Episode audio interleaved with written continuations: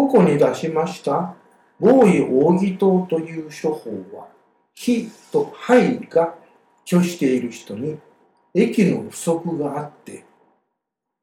液というのは体の表面を働くエネルギーですね。そのためにが不足して水質の停滞、浮腫が皮下や関節に生じて体の腫れや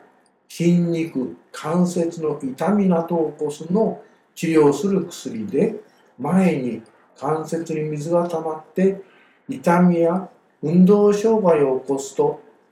変形性関節症というのを起こしますがそれの治療薬として出てきた薬です。ここでは甲状腺機能低下症により全身がむくみ免疫水腫や体が重く動かしにくいといった症状を治すのに非常に有効に働く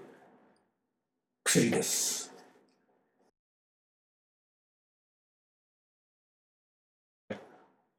この防用義糖の処方内容ですが、防用義糖は気虚により全身の皮下に水気が貯留した状態を治す薬です。防衣は利水薬、水を排泄する薬で、皮下の水を尿に排泄する力が非常に強い薬です。奥義は補気香水と前に申しましたように、生体の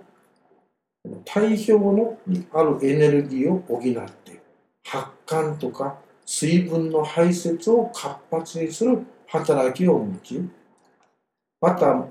う一つの生薬である防衛の利水の働きをさらに強化します。薬日も不比喪失という働きを持っておりまして、余分な水分が胃の中に溜まった段階でいち早くそれを排泄します。肝臓と小腸と体操という3種類の生薬は体表の栄栄、すなわち体表の陰陽の働きを調和して体表の水分の貯留を防いだり皮膚の機能を正常化したりするのに大いに働く生薬です。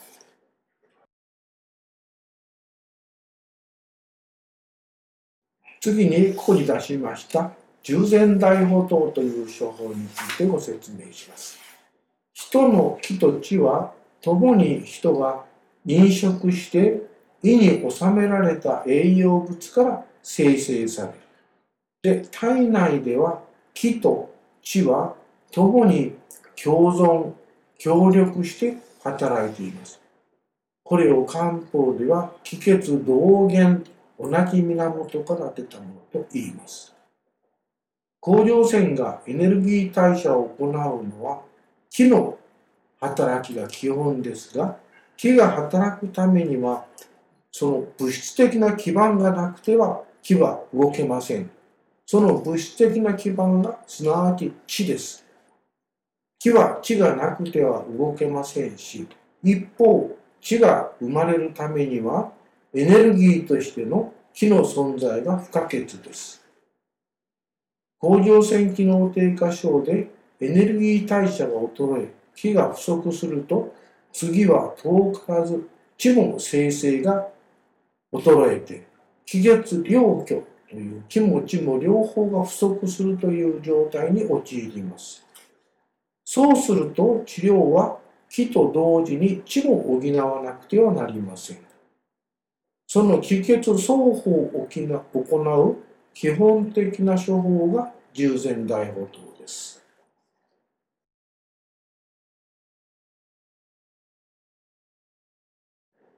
従前大法等はこのスライドにありますように気虚の人の気の生成を増すいわゆる補気の基本処方主君主等という処方